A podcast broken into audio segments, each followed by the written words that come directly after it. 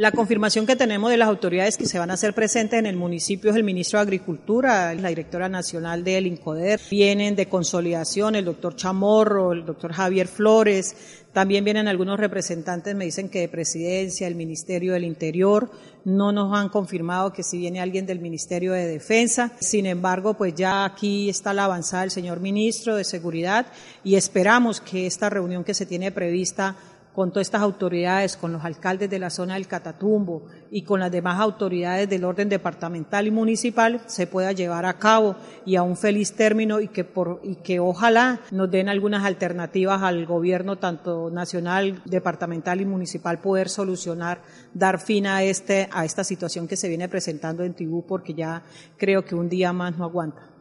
¿Tiene usted conocimiento si de pronto estos funcionarios de orden nacional traen alguna propuesta de solución? No, no se nos han informado. Ellos saben que ellos vienen a dar respuesta a algunas peticiones que ha hecho la comunidad y esperamos que las respuestas sean satisfactorias para todos. ¿Qué petición le van a hacer a ustedes? ¿Cuál es el, la jugar la administración departamental en todos estos diálogos con los líderes campesinos de la zona de Tibú?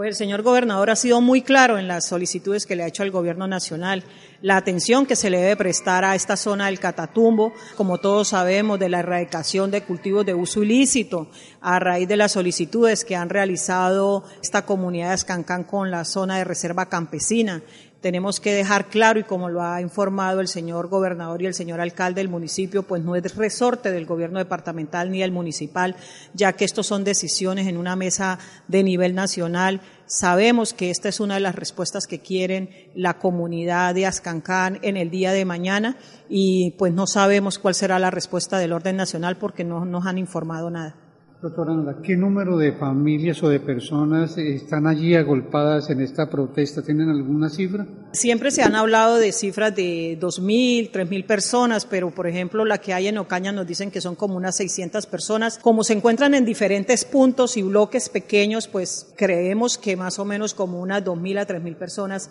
se encuentran en esta zona de, del departamento. ¿En qué punto va a ser la reunión mañana? En el municipio de Tibú, en el colegio Francisco José de Caldas, ya está todo programado y esperamos y hacemos un llamado a la comunidad que se encuentra aquí reunida en el municipio, a sus alrededores, que la calma, la total tranquilidad para que esta reunión se pueda llevar a cabo para el beneficio no solamente de ellos, sino también de todo el departamento. Se va a escuchar a los, campesinos, en fin. Claro, eso es una mesa, lo que se va a llevar a cabo es una mesa de concertación y diálogos entre las autoridades y la comunidad. Va a haber representación de cada una de estas comunidades, ya que pues todos sabemos que por el sitio no se va a poder dejar ingresar a toda la comunidad que se encuentra allí, sino van a ser representaciones eh, los que ellos digan de cada una de estas partes que están haciendo las solicitudes.